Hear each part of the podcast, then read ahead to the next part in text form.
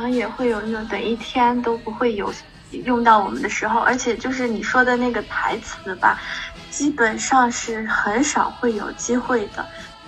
剧组就是你这在待着三个月，你们会变成最亲的人，哪怕三个月之后的第二天你们就马上不认识了，但是你们这三个月也会特别亲。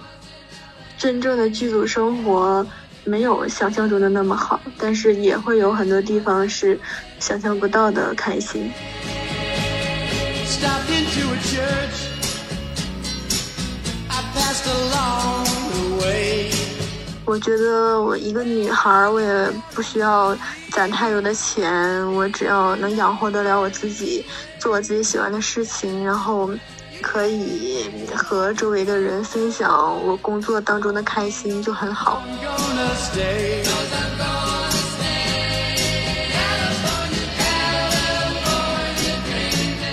还蛮喜欢一些比较隐忍的角色的。会默默的为一些人做一些事情，然后就心中有大爱，就特别酷的那种，就是七情六欲都抛开，只想自己事业的那种女武侠者。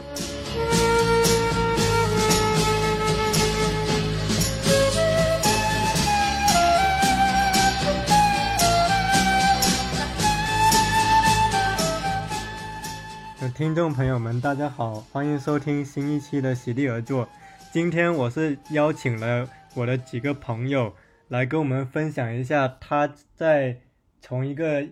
专业外的人士变成了横店的乃至各个剧组里面的演员的之间一些经历。那么，我觉得这个分享有意思的是，他们可能现在并不是非常有名的明星。但是呢，通过他们的视角，其实我们能看到一个行业外的人进入这个行业内，他的有趣的地方，他所需要付出的努力，以及在他去为他的一个表演的理想去努力的过程中，所能经历的一些感动的事情。那我们话不多说，先邀请今天的嘉宾和他的朋友来介绍一下自己，那就有请。Hello，就是我们这边是三个人，我们给自己起了一个小组合，我们叫无花果组合。我是小吴，然后下一个花花，我是花花，还有一个因为笑容 太过 灿烂，我是小果，小果，对我们三个真的是可以说完全可以代表从不是这个专业到这一行，因为我们三个全都不是这个专业的。嗯，然后自我介绍的话，我呢就是我在从事这一行之前，我是一个也算是没有特别正经的工作过。就是大学毕业之后，我就去了七零六，然后就是这样认识宗成的。然后呢，我就在心理学行业短暂的待了一下，就到了我的二十五岁的年龄焦虑。这样之后呢，我就想着一定要做自己最想做的事情，然后就来了这一行。就是简单的这样一个介绍。嗯，这是小吴，然后还有小花花。嗯，我是花花。我最之前，嗯，我之前一直都在上学，然后就干过一些七七八八的兼职，然后还是比较喜欢这一行，所以就从，嗯，就从跟组开始了。我是小果。我也是上完上完大学之后，我也是，呃，想解决一些心理上的那个问题，就想说从表演这方面去学习一些东西，然后慢慢的从这个方面去解决一下我感觉上好像不自信啊各方面的那个心理上的找一个突破口吧，然后就开始慢慢从事这个行业了。对，就是我们三个，这也是第一次做播客这个形式的，所以说就是我我一听就知道，这不是我们三个的日常状态，可能越聊会聊得越深入吧，就可能先大概的这样讲述一下，然后主要是还要靠你 Q 吧。对，我觉得可能一开始你们也会有点紧张，我觉得后面慢慢聊开就好了，就先从你们三个是怎么认识说起吧。对。啊。我们呢，就是我们现在在上海一个剧组拍戏，这个组呢，就是拍了大大小小得有快一年了。然后我们就是这个组里面某一个场景的一个固定的那种小演员，也就是有那种水词儿或者是一两句词儿的。水词儿呢，就是呃外人看来就可以说就是电视剧里面就是那种。啊，小姐不好了，然后啊，大人有人找您，就是这种水词儿的那种小角色，就是可能会有名儿，也可能会有没有名的，就是主要是跟组在做的事情，就是跟组演员的话就是这个样子啦。哎，那嗯，就我会很好奇的是，像你们，因为我们知道，其实像表演演员这个行业，很多的职务都是被。北影啊，中戏，尤其是北影这样院校的毕业的学生给去占据的，然后圈外人士进来其实非常难的。我会好奇的一个点是，你们三个最开始就是得到第一份表演有关的工作，是因为什么契机呢？我是小吴。我的契机呢，是因为我之前是在汉服行业里面，就是做相关的一些模特，然后我就一直是知道横店这个地方嘛。横店这个地方就是只要你想从事这一行开始，它是一个最低的门槛。然后进去了之后，它会有横店的工会，然后在那里面你就能办了演员证之后，你就能去拍戏了。嗯，我是。在横店入的行，因为在横店的话，虽然是门槛比较低，但是就是横店古装剧，就全国百分之八十的古装剧都是在横店拍的吧？这样子你就能认识到剧组七七八八的人，你先认识到就是给那些剧组分派演员的人，然后你认识他了之后，你就进到剧组，你能看到就是。呃，招你进来的这些人，就比如副导演啊，你就能看到就是怎么安排你划画的人，他们又叫执行导演啊，什么什么的，就是慢慢的你就会越来越了解这个剧组的这个流程。就是我主要是从横店开的局，就直接去到横店那个城市，然后他是比较欢迎就所有人过去的。嗯我曾经在。嗯，哪个报道上还说，就是横店是一个很好的扶贫基地，就是其他专门打打着扶贫的这个号召的都没有横店做得好，因为就是横店的房租，呃，你租一个比较不错的也才五六百块，然后还能做到单人间，就是一个哪怕是你从一个小山村出来的人，就是你都能去到横店重新开始。我是当时有一个同学，他的一个老师很喜欢他，那个老师就是想让他去剧组体验一下，跟他讲，如果你如果自己害怕的话，你可以带一个朋友，然后就是我这个同学就带我去了，所以嗯，那个戏至今都没有播，但是那个是我们第一次接触这个行业。嗯，我也是，当时有一个朋友写。想去面试一个组的跟组演员，然后我也是跟着他就一起去面试，后来就成功的就去当了跟组演员。嗯，行，那那我要不就接接着问了，因为其实就你像我，其实我毕业后直接从事写作，就我爸妈那边其实也会觉得有给对我有一些。意见，因为他们认为你为什么不能找一份更稳定的工作？那像，呃，像无花果你们三个人，你你们在找这份工作的时候，你们会遭到来自爸爸妈妈或者亲亲戚朋友之间的反对或者其他的意见吗？这中间会不会有需要说服他们的地方呢？嗯，怎么说呢？就是我是小吴，我是一个山东人，然后有一个名言叫做。山东人不做那个呃，不考公务员和当老师，全都是嬉皮士，那个嬉皮士。然后，因为山东是特别官本位的一个城市嘛，然后家人他们一直以为，如果你不回去，如果不当老师，不考公，你就是特别的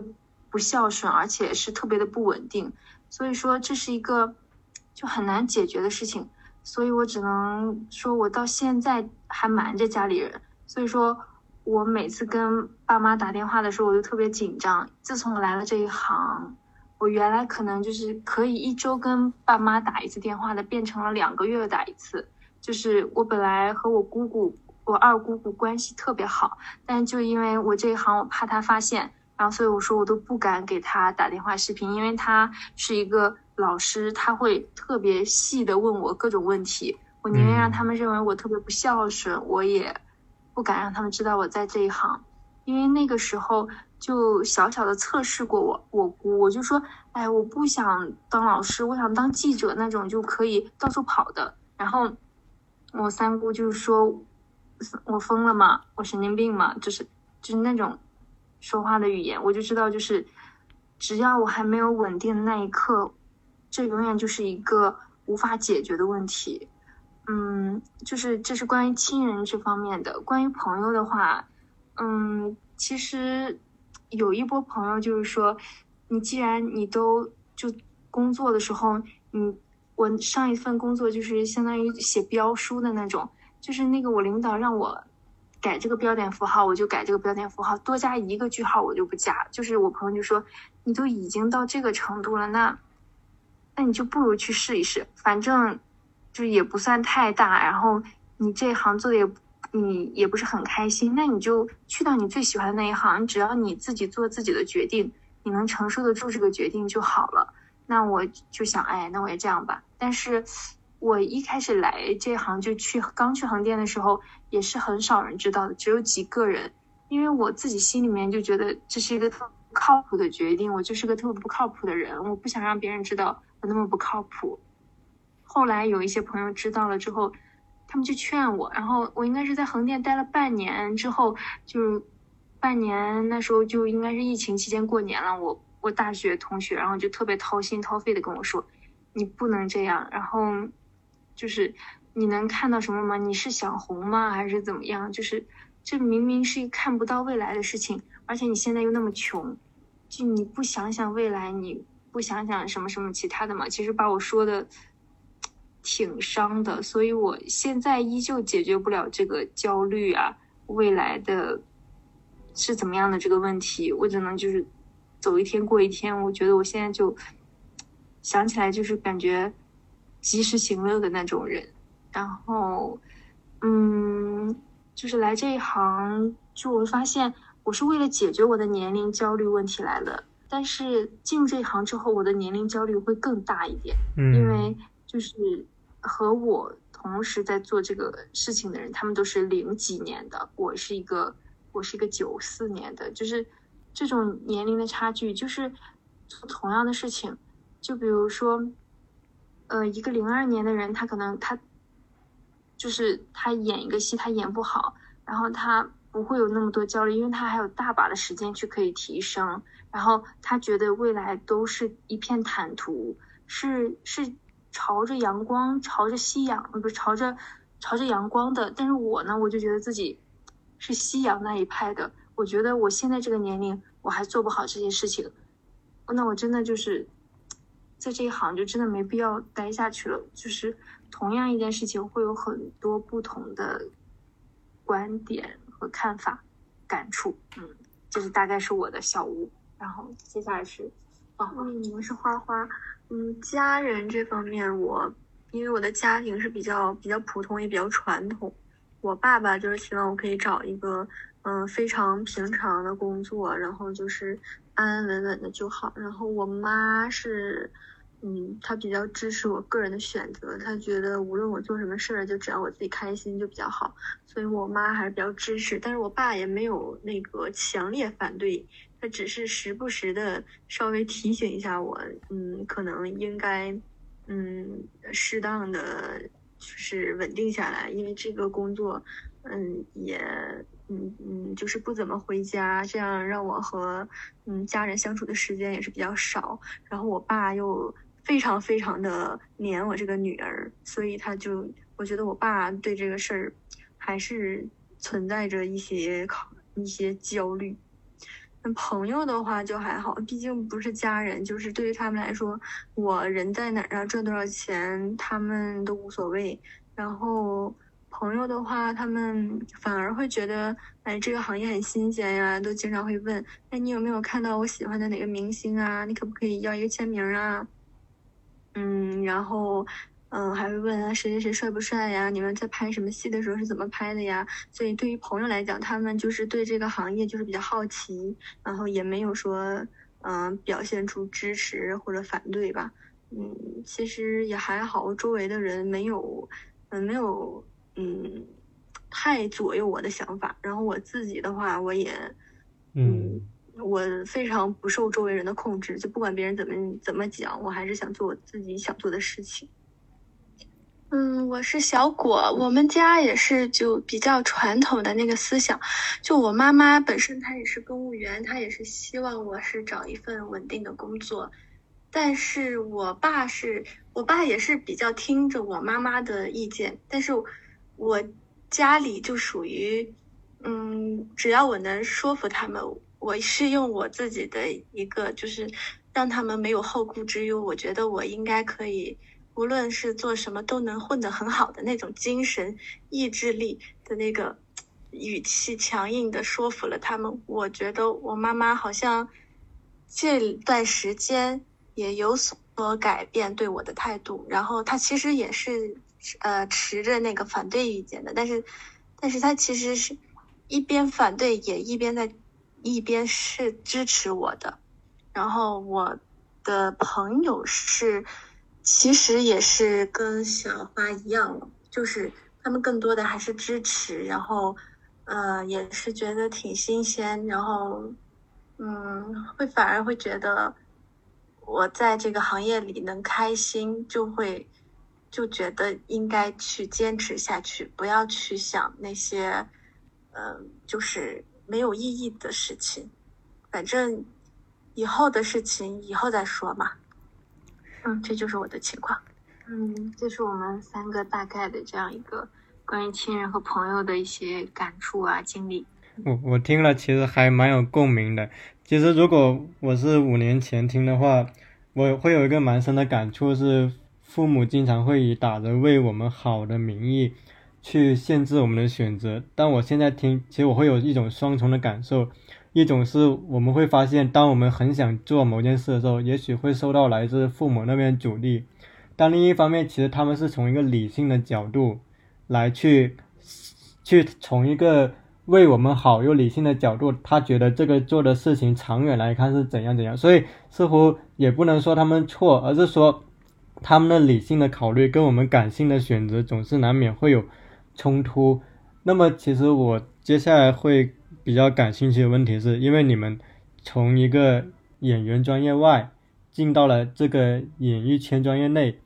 那么在最开始的时候，你们会有哪些比较不适应的地方吗？或者说，当你们进入了这个行业之后，你们对他最开始的一个很具体的感受，或者说面临的困难是怎样的？我觉得可以就从比如你们在横店或者在其他地方拍戏、拍戏或者跟剧组的体验来聊起。然后，小吴，你要先说吗？嗯，可以啊。呃，我。最初进入剧组，然后感受到的最大的不适应是，因为我前待的环境会感觉，哎，人与人之间交朋友是比较好交的，然后就是一对一的那种聊天啊，或者怎么样，就是比较舒服自由的。但是去到剧组的话，我就觉得它是一个特别传统的那种模式，它是嗯，很需要就是你是什么身份要说什么话，然后。就是如果就比较具体的，就是因为那个疫情期间，感觉我自己从群演，然后呃前景、特约什么小角色都是尝试过的。你就群演的时候的话，就是没有人去理睬你，然后就是你是如果同样都是百姓，你晒的太阳是最多的。然后如果是前景的话，你的衣服可能就会稍微干净一点，然后就是你的鞋子就不会那么脏。然后，就是其他人可能还会跟你聊聊，因为就在他们剧组的人眼里面，好像前景就会比群演好看多了。然后他们就问问，好歹会愿意和你沟通啊，哎，多大啦？然后就是之前学没学过表演啊，就是这种的话。然后就是如果是特约的话，他们就认为，哎，你除了脸以外，你还是起码能可以说一两句词的，就是会稍微的把你当做就是演员对待一点点。嗯，但是你还是能感受到，就比如说有一次在一个剧组里面，就是他一个演员，然后这个演员旁边应该是有水车，我们去那边喝水，然后他的助理就会说：“你不要在这边喝，这边是给演员喝的水，就是这边是不允许你喝的。然后你你们有专门的，就是自己群演喝的水，就是从水上，然后厕所的分配上，它都是很。”很很分明的，然后还有就是，我觉得和我想象的差距，主要是我本来觉得剧组是一个很自由的，你是一个很自由的人，但是没想到我去到比如横店的时候，我就发现舞也跳不了了，然后我就固定的朋友也没怎么有，然后你就是出工出工，然后之后收工收工就洗漱时，其实你更多的时候是和自己在一块儿的。然后就觉得还是挺不适应的，也很少去健身，也也不跳舞，就是感觉业余生活也少了很多，就只是在剧组的生活。嗯，嗯，我是花花，我觉得呃，在剧组里面，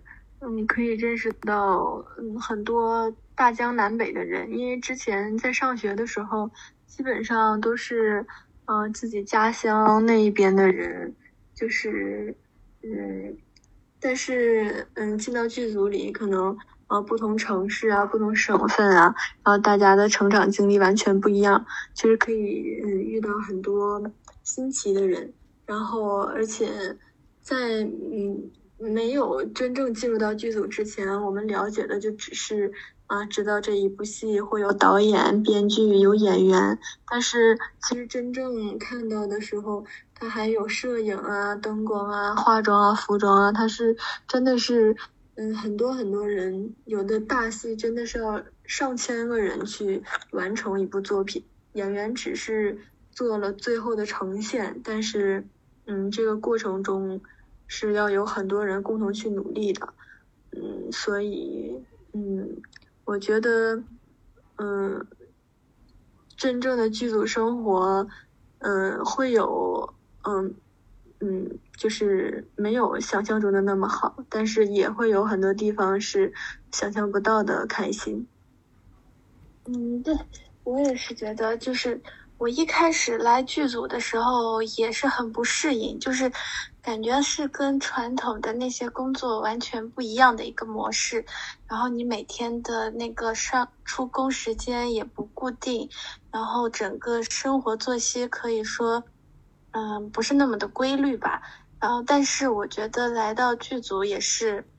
很多元化，就会嗯发现很多新鲜的人事物，就会感觉到好像你。平常你在一个固定的工作里面，你是完全不可能接触到的一些东西，而且你要跟着剧组去不同的地方，你要，呃，认识各种，就是甚至你可以感受到那个地方的，就是你因为你拍戏可能会去到城市里面的，就是你平常旅游是去不到的那些地方，所以我觉得这这也是很好的一个地方，就是。你自己不可能去的，也带着你去发现，然后认识的朋友也是比较多元化，就是各种呃不同领域的各种不同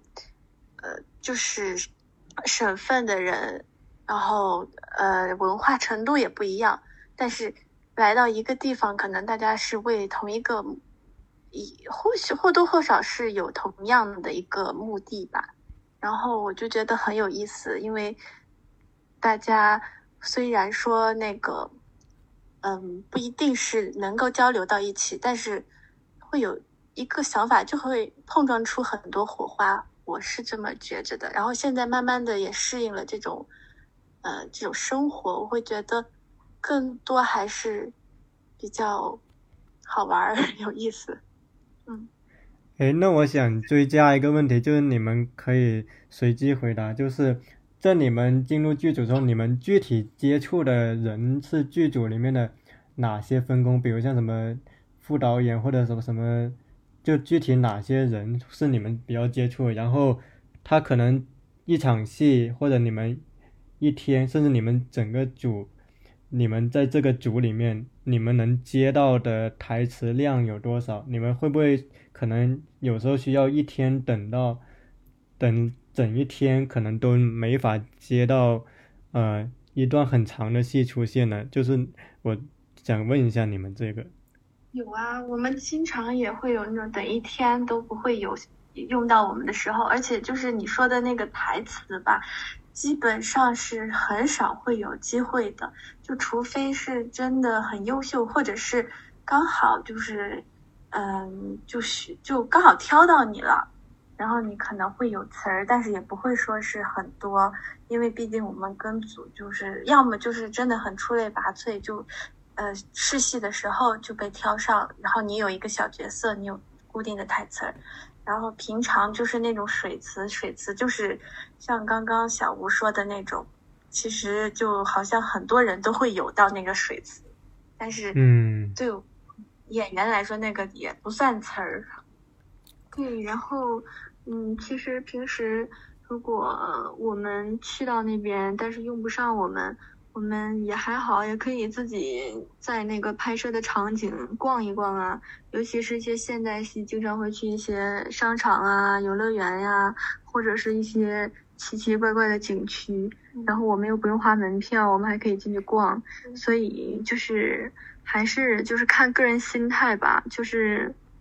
反正我个人活的还是挺开心，对对对，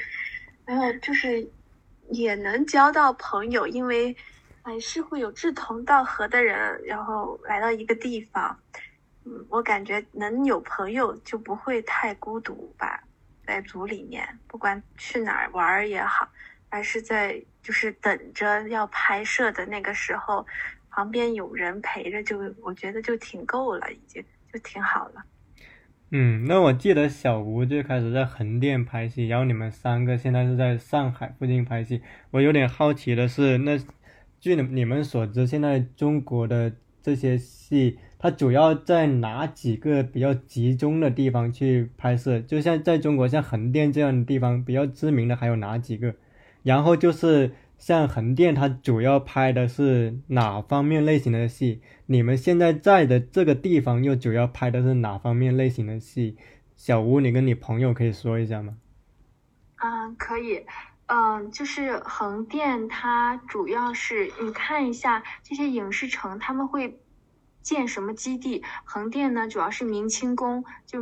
嗯明拍明朝和清朝的戏，然后还有那个唐城，就是。唐城的话，它是拍唐朝的一些故事，它是在湖北襄阳。那我先从横店讲，它都是有什么城？它的唐城呢，是因为那个呃，那个陈凯歌导演的《荆轲刺秦王》，所以说花了很长的时间，然后就建了唐城，不是建了那个明清，呃，建了那个叫什么来着？荆轲刺秦王，那应该是秦汉的时候，战国秦汉。对。反正就是因为荆轲刺秦王，然后横店才开始发展起来的。他首先建了这个影视基地，然后之后明清宫，然后还有那个江南的一些水街，还有那个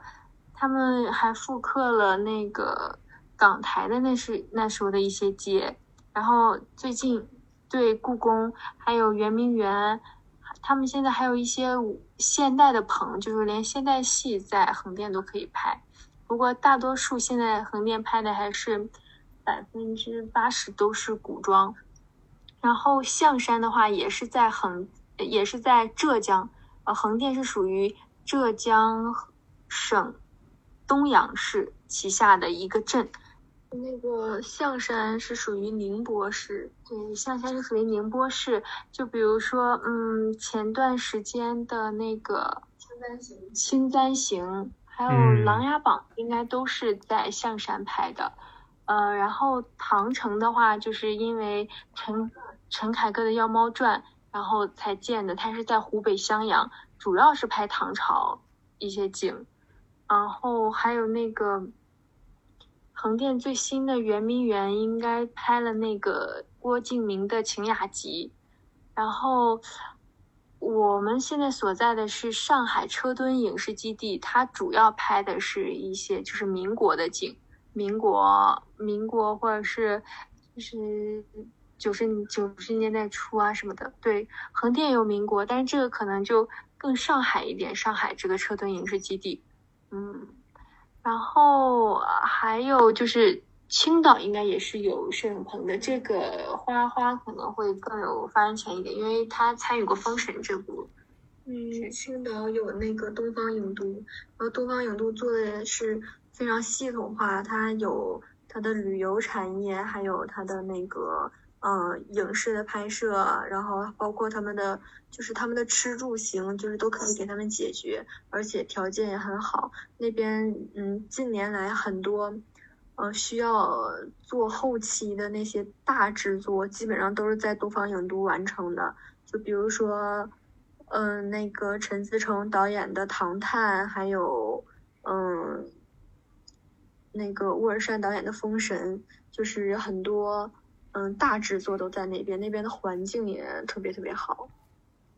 哎，你们 刚刚说到《清真行》，我突然想到最近那个热点，那这个戏现在还能放吗？估计应该不能放了。他们能不能通过什么换投诉把它把它换掉？嗯，因为他是太主角了，然后。就是换头术，他也有一定的就是成本投入。就想一下之前的那个《赢天下》，那个范冰冰和那个李晨，嗯，李晨就那高云本来不是高云翔，光高云翔嘛，后来换头换成了那个李晨，但是因为另一个演员出了问题，就还是没拍。但是他们已经花了很多的钱，所以说都不知道。就是还有我。嗯，花花前两天还刷到朋友圈，就是关于就是《青簪行》的，就是制片人还是什么的，就是在朋友圈里面发愁。对啊，我有时候我作为圈外人，我看他们这个真的是个高危投资哎，就是你可能投个几个亿到这个戏，零要播出来，假设你主演一卷入到什么恶性事件里，分分钟就不能上。我注意到好像说。有很多古装戏，他可能好多年前就拍了，但现在都没法上。那是不是在这个行业里，其实这是一种常态？近两年来，这个还比较严重，但是以前还好，因为这两年是广电总局比较严，对于这个，嗯，我们对影视行业，它有一些政治原因吧，就很多东西都不能够把它体现出来了，就已经。必须得用其他方式隐晦一下呀，或者是改掉，就是，嗯，反正就是查的会比较严一些。哎，那现在有什么戏它是在审核上相对比较容易，什么戏是比较难的呢？就嗯，比较红色的呀，或者是跟着就是我们国家政策的这些，呃，比如说呃建党啊，或者是。呃，体育方面的有关于宣传比较正面的、积极的这种政治风貌的这些片子都很好审核，但是也要也要审核的很细致，因为这也会涉及到有些政治上的东西。嗯，就是今年不是是建党还是建国？建党一百周年，所以说横店就在四五月、四五六月的时候密集的在拍摄，就是理想照中国呀，然后革命者呀，然后什么什么的，就其实就是五六月然后能拍，然后七月八月就能播，这其实是一个特别不寻常的，就是除非给你开了一路一路的绿灯，你才能够播，就是这都是审核比较快的，因为它是。为了要彰显我国国家，就是这也是一种号召，就是中央的一个号召吧，就是这在大力的推广，然后我们的中青年能够思想上能够跟进，然后能够嗯，就是紧跟着我们国家的步伐，能爱国爱民，然后热爱这个嗯，就是懂政治、懂科、懂这些科学。对，但是就前段时间就是耽美电视剧不是也扎堆拍吗？但是就是因为就是《山河令》播完之后，就本来四月要上的那个《好一行》，然后就是各种物料啊什么的都已经弄好了，但是就因为政策原因，就是觉得很危险，然后到现在四月下播了之后，就是没有影了，到现在还没有播，就是可能八月会再努力上一下吧，因为就是。可以播一个，但是所有的东西扎堆播了之后，他们就会考量考核这个风向好不好，会不会对未成年有影响，或者是对社会舆论有影响。就是他们不想就是被电视剧带节奏，就是这些风评啊什么的，就这可能就很多情况下都会影响这个剧会不会被上。对，然后我想追问的一个问题是。因为在这个行业生活，可能收入也是个非常关键的问题。就是像你们跟着剧组拍摄，他的收入结算是怎样的呢？是你们可能跟这个剧组拍完了之后，他就马上支付报酬，还是要等一个周期？这然后像那种，比如像那种影视剧，他们放到市场了之后，那最后的这种分成，你们会有了解吗？就是比如说可能，呃。就是像一部电影，那影院跟那个投资方之间是怎么个分成比例呢？就你们可以挑你们了解的部分来说一下。哦，这个的话，可能我们不是特别了解，因为这主要是制片组然后所了解的事情，我们是演员组涉及不到，好像情况也不太一样。嗯，反正跟组的话，大部分也就是月结。对，就是你这个组结束了之后，他也只剩那一个月的，可能会一个月之后就打给你了。嗯，嗯，就是大概的影院的分成，还真的不是特别了解。行，那我们可以进入下一个问题，就是我们可以聊一个比较轻松愉快一点，因为我们知道很多人他对影视行业有个好奇，就是。就明星他在这个媒体话里面的塑造跟现实里接触有什么区别？那像你们接触到的，可能哪怕只是你们只有一面之缘，这你们感觉你们比较印象比较好或者比较深刻的明星，可以跟我们聊聊吗？就是比如跟他拍戏的一些小的一些有趣的事情。哦，就是，嗯，有一些老师。嗯，确实是，嗯，在公众前面的形象比较好，但是私底下可能并没有那么正面。但是有一些老师确实是，嗯，他的本人和，嗯，平时网络呀，还有一些节目里面营造出来的感觉是一样的。嗯，就比如说黄渤老师，他就是非常的随和，因为一般的演员是不会。嗯，和周围的人去讲话的，而且有一些剧会明令跟下面的人讲，你们不要去和主演搭话，你们要和他保持距离，就是会真的会把人分出等级的那种。但是当时那个黄渤老师，他会跟嗯周围演他宫女的人一直在聊天，他就他会他自己起很多话题，就说你们嗯是从哪个城市来的呀？你们要在这儿待几天呀？你们是嗯怎么接触这个行业的呀？而且他还会很认真的教这些人该如何去演，然后而且他讲的很细致。你现在应该怎么怎么样？你为什么这样？就是他真的是非常随和，就是对于这样的老师来说，真的是红有他红的道理，他就是活该红。我觉得这是不是其实也跟黄渤他好像是从相对比较。底层的演员一步步上来有关，当然我不是特别了解，因为我感觉黄渤给我一种非常的亲近普通老百姓的感觉，就是他对那个普通人很有共情的能力。然后有些演员，我觉得他之所以有时候会给人一种傲慢的或者说无法共情的感觉，是因为他红的太早了，资本把他捧得太高了，以至于他会，他其实没有经过那个成长的过程，就不知道你们会不会有这种感觉，就是。反而一步步从下面历练上来的人，会对普通人有更强的共情能力呢。是的，是的，我们也有这样的感觉。就有的演员他起点就比较高，可能他就会嗯，我觉得在戏里面他可能也会有体现，然后生活中他也会感觉会自己和别人是有差距性的那种，自己会有这种体现吧。嗯，那你像你们在进入这个影视行业之前，跟你们现在实际在这已经拍戏很久之后，有什么幻想或者说期待，或者说预设是被打破的？又有什么你们觉得？之前没有想到的，但原来在这里实际发生的东西会出现吗？就你们可以聊聊这种理想跟现实之间的反差，就是可能你在进入之前你没想到哦，原来这里是这么运作的，或者是这么操作的。就拿摄影来说吧，就比如我现在在的这个组，我以为摄影就只是有摄影组的部门，就没想到他们还有移动组，还有灯光组，他们都属于摄影组这一类的。就是我们组是一个很有经验的一个摄影摄影摄影大佬，然后就是他对于他想要拍的镜头，他看一眼，他就是能知道，就是他想要的感觉，其他人只是去配合他就好了。然后就是有很多人就是移动组，就是负责就是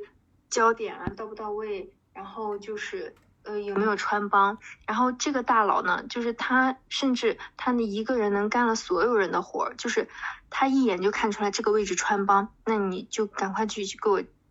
就是把这个穿帮规避掉。然后由于由于一些原因，然后等他走了之后，然后他的就是首席大弟子吧，就是接任了他的职位，但是就会感觉到就很不一样，就是这个大佬他是特别知道自己想要什么。他的首席大弟子有他的技术，但是他没有他的，嗯，这个就是工作了这么多年的这个经验不老道，就是他可能会花半个小时，他都不知道自己想要什么镜头，他可能就是这里穿帮了，这里焦点不到位，他是要导演去跟他提醒，就是会在本来就很难拍摄的这个镜头基础上，花更多的时间去调配、去调试。嗯，这是我感觉的，就是。嗯，说是机器，机器就是有多厉害，真的还还是要看人。就是如果你这个领导者比较优秀的话，就是其他人配合的也都会比较好。然后就是我还觉得，就是关于一个体验，就是我本来觉得化妆组，然后可能就只是化妆而已，然后没想到就是在这个组能感受到他们。对于演员的替身要求都是要非常的像的，他们就是演员的替身也是要，因为要画的像，穿的衣服也要像，才能更好的贴近那个演员本身。这样子就是摄影，然后来各种调试灯光的时候就会更省时间，就不用让演员在自己等，自己来等来花时间。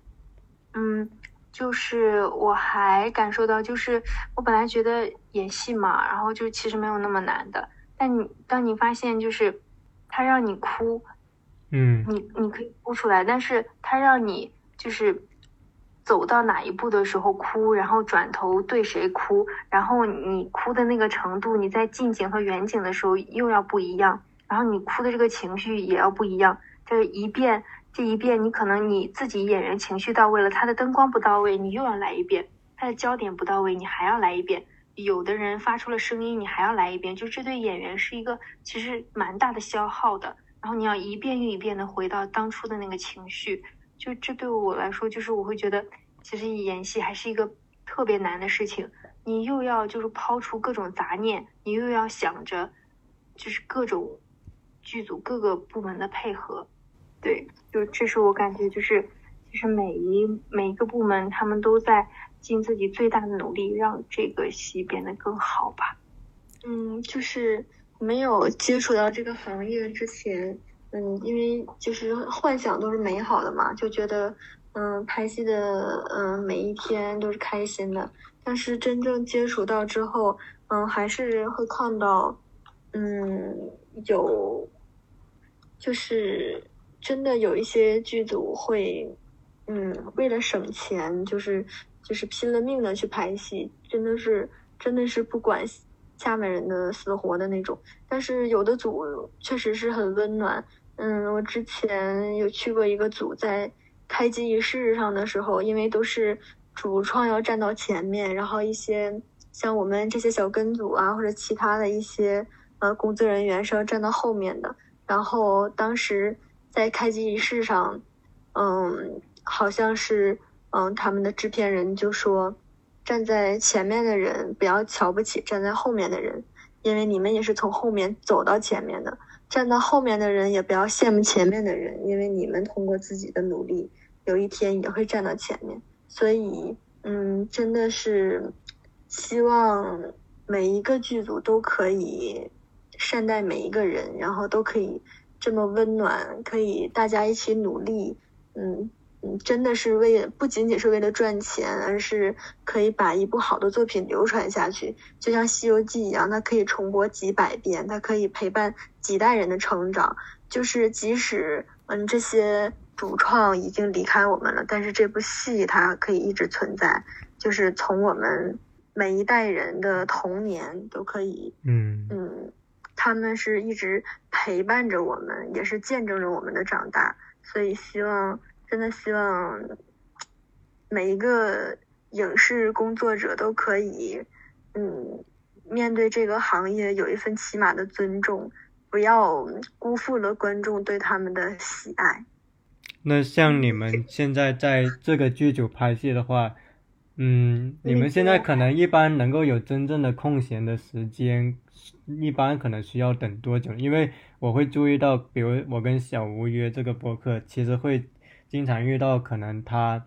要有一个很密集的拍摄周期的时候，就不得不把这个播客给延期，就会感觉可能你们在那个剧组其实也是一个很孤独的环境，因为它其实是一个跟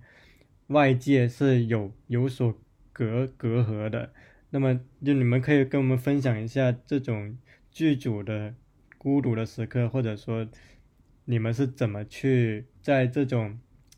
有些孤独的感受里面去获得一些温暖，是会通过什么方式的呢？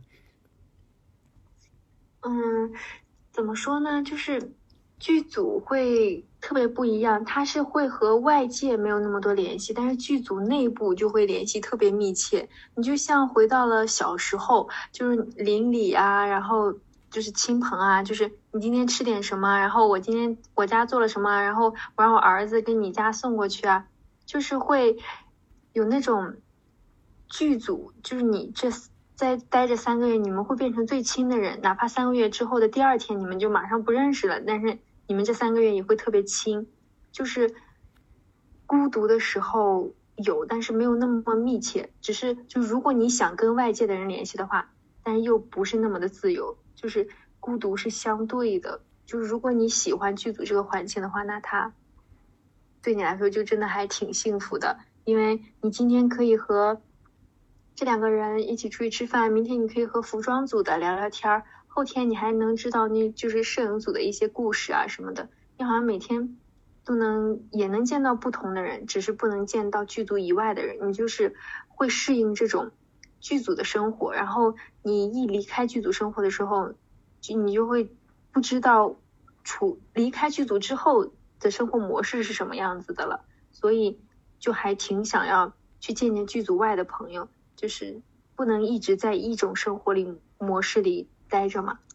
那你们现在是，我想接着问的一个问题是，你们现阶段会给自己制定一些比较具体的小目标吗？就是比如说，可能未来希望能够接到怎样分量的角色，或者怎样的？其实这个事情，所以说这一行就很多人他会算塔罗啊、算命啊什么的，因为不知道，嗯，你也不知道，这个不是你自己能控制和决定的事情，所以说你只能让自己要么放轻松，要么怎么样，就是你你只要离开了演员这一行，你哪怕你在呃摄影这一行，你在服装这一行，你在化妆这一行，你都能知道你是一个萝卜一个坑的往前走。但就是这个演员这一行，你不知道，你不知道你明天是马上离开这一行了，还是明天你就能接到一个有遇到一个赏识你的人，给你一个觉得你能胜任的角色，这个是无法去具体化的。这是我在这一行就很很大的感触，而且就是自己一个人是很难单打独斗的。就是在这个目前跟随演员这个身份是不敢去想很多你作为演员本身的事情的，你就好像你只是引号的这个演员，你其实就是在剧组打零工，你每天就是和剧组的人在一块儿，你你每天做的增长的经验，并不是你作为演戏的经验，嗯。而是你剧组，你可能通过剧组认识一些人，你有可能会想，哎，我要不要尝试尝试剧组其他的幕后类的工作呢？就是这种想法。其实我的建议就是，不管是不是跟组吧，只要你尝试了这个行业，就应该放宽你的心态，就是，嗯，不要说一定要是达到某一个目的性，因为这个确实是不可定因素太大了。如果你确实是有人脉也好，或者是嗯有很多关系或朋友能够支撑，要么就是有金钱上面的嗯支撑的话，我觉得这个是很对于有的人来说，或许还是很简单的。如果我们都是从一个很基础的一个地方起来的，我觉得就放宽心，然后走一步是一步，其实也就当体验也挺好。然后能走到一个自己满意的状态，那是不错。就如果走不到的话，我觉得也不不能算是一种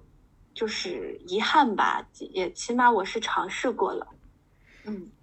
嗯，所以其实这会不会是一种慢慢变得日常化、工作化的一种感受？就是可能我在去之前对他有期待、有困惑，但是当我慢慢的沉下心来，它就是一个非常生活的、非常日常的体验。慢慢的，我会从可能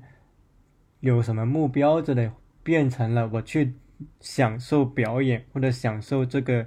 剧组生活。然后从里面去提升自我，会回到这么一个点上面呢？就你们现在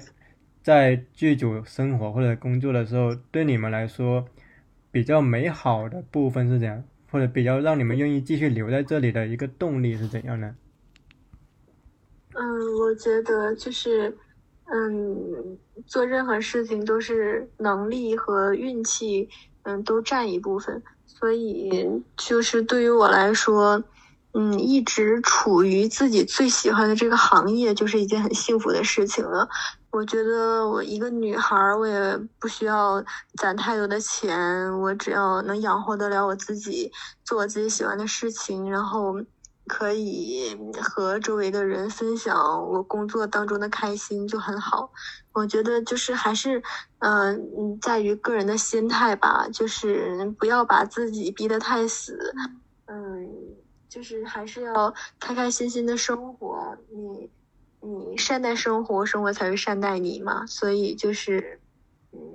也不要嗯太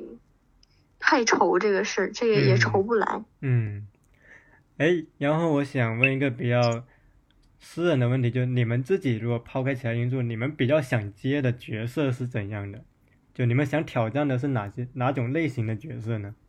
啊、我还蛮喜欢一些比较隐忍的角色的。我觉得就是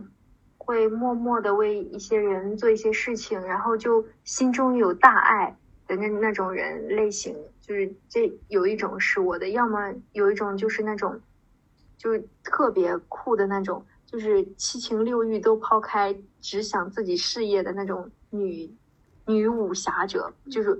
想进入一个武侠世界，就是我真的感觉从小就有一个武侠梦，然后就特别喜欢古龙啊什么的，就是古龙里面的女性角色，你也知道的，就特别的，就是自由自我，然后就特别想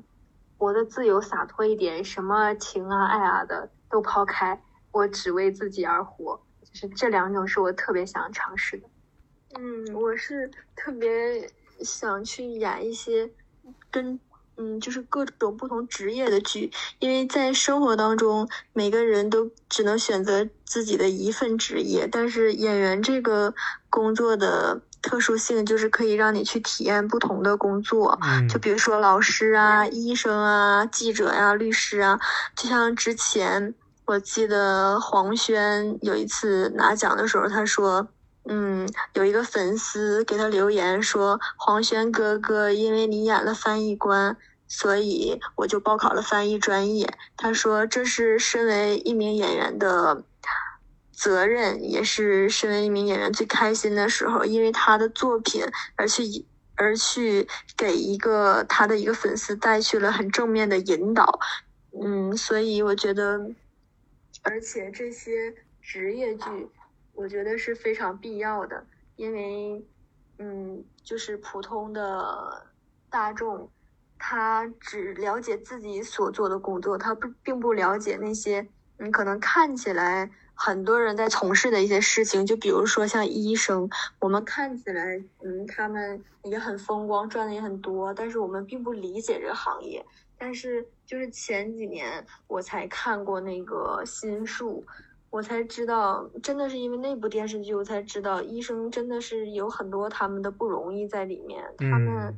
嗯，可能。嗯嗯，一个病要给你做七八种检查，就并不是说这医生要多赚你的钱，而是真的有很多病，他的这个发病之后的状态比较相似，所以他们就是要做这么多种检查才可以检测出你的这个病因。然后以前我自己就觉得，哎呀，为什么有钱人就可以治病，没钱人就要等死呢？然后那个戏里就讲，就是如果就好比。一个一个八十岁的有钱人，他在等他的肾源；一个三岁没钱的小孩也在等肾源。但其实，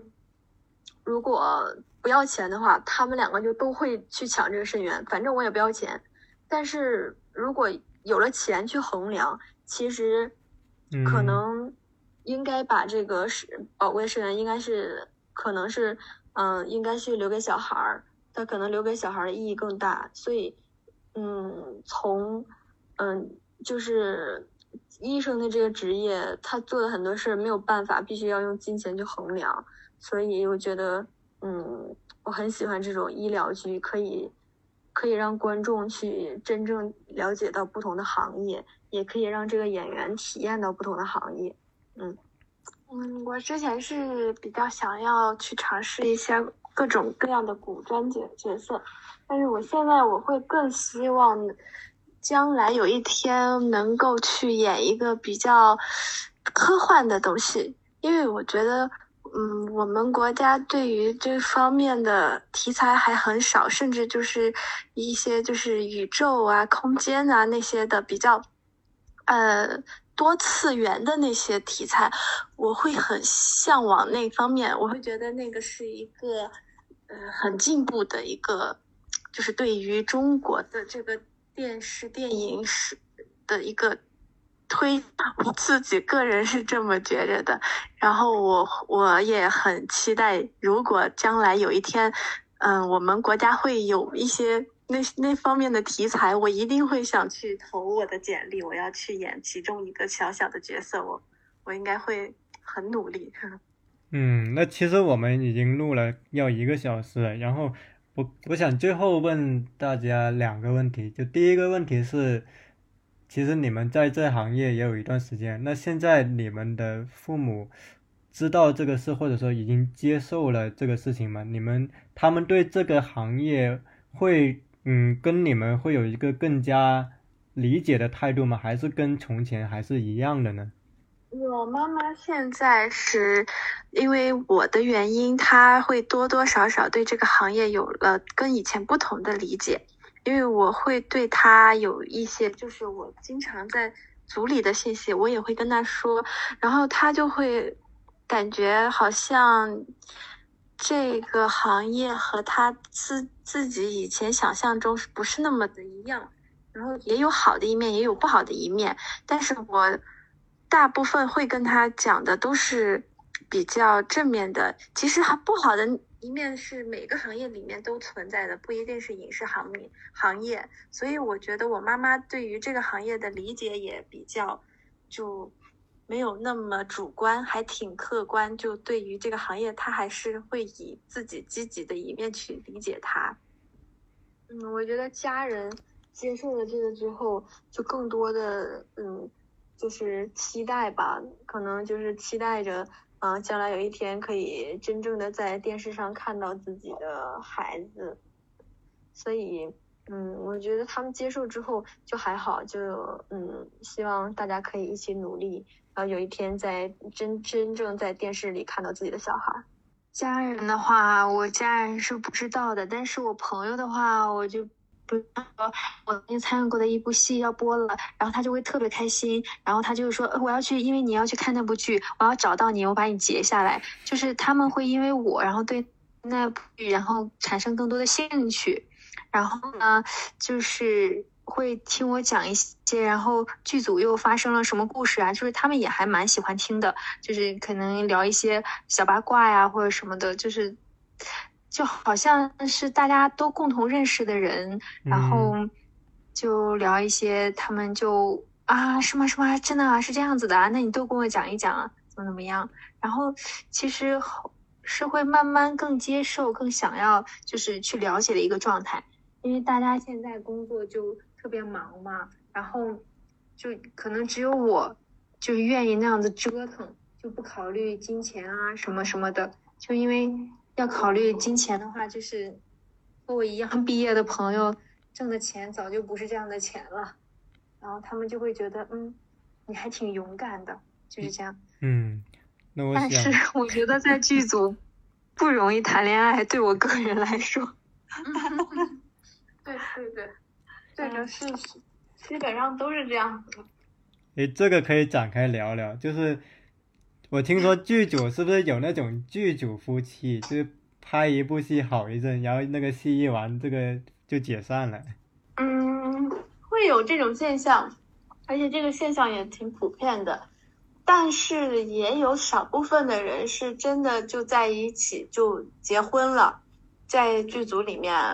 通过剧组认识对方，然后了解对方，然后出完这个剧组就成家，嗯，也有也会有这样的情况，但是为什么说在剧组，嗯，没有就是很很难找到那种真的感情，就是因为他说短暂也不短暂，但是说长他也很短暂，就当对一个人了解，然后产生感情之后。没多久又得分开，又要去不同的组，然后这个时候可能又会，呃，看到其他人，所以这个确实也从生理啊、心理上都会有一些障碍吧。对，因为你觉得就是剧组的生活三个月还不够，你就是足够的去了解一个人，然后你就会觉得。哎，和谁谈恋爱好像都可以。那我去下一个组会不会有呃认识更多的人啊，或者什么样子的？嗯，然后就是你会觉得，嗯，好像和他在一起也可以，和他不在一起也可以，就没有那么会害怕，因为这个行就是美女帅哥还挺多的，然后他们谈起恋爱来，可能认识两天就会。就会谈了，就是你会不适应，你会觉得那就是一个不是真正的喜欢的状态，你你就会是比较老派的那种人，就还是想要一对一的那种，嗯，可能是我们慢慢的认识，慢慢的了解，就这种模式是不适合剧组的状态的，所以你会一直单身，而且也跟这个行业比较年轻化，就是都是一些嗯九零后啊，甚至零零后的人，他们思想和。就是年纪大一点的人都是不一样，所以他们更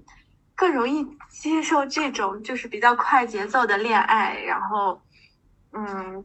或许就造成了一个这种现象的产生。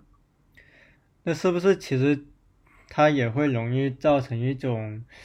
有时候反而得到太快，其实并不利于建立一个稳定的亲密关系，更像是一种孤独跟欲望的结合，就是。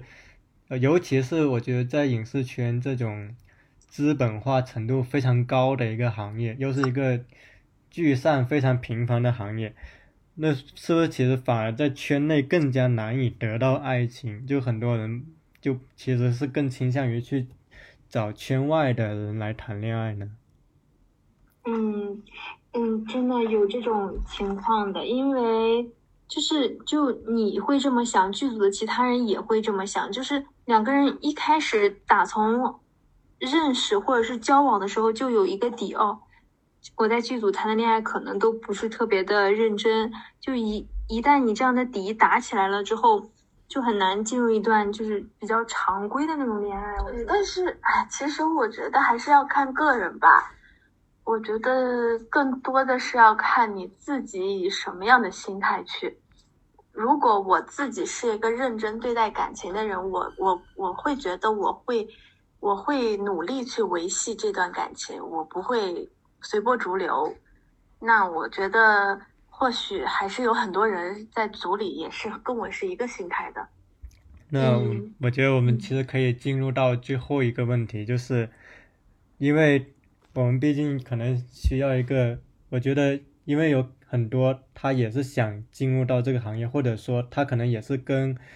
跟你们一样，在这个行业摸爬滚打，可能不那么出名的人听这个节目。那其实我想请无花果的三位朋友能分享一个你们从业以来令你们印象最深刻或者最感动的时刻，就是我想听你们分享一下。嗯，我有一个比较感动的事情，就是。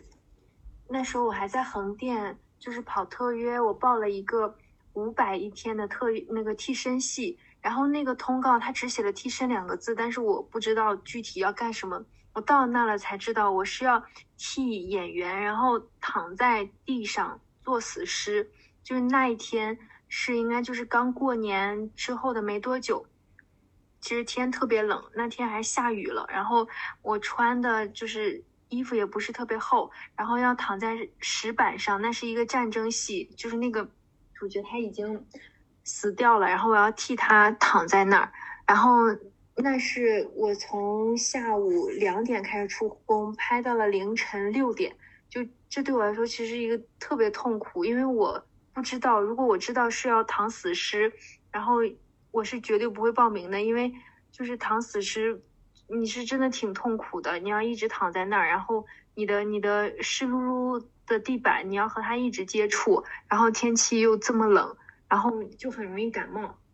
但那个时候我遇到了一个演员，他就是叫修庆，然后他是演过就是胡军版的《天龙八部》里面的慕容复，嗯，不知道你有没有印象？哦，就是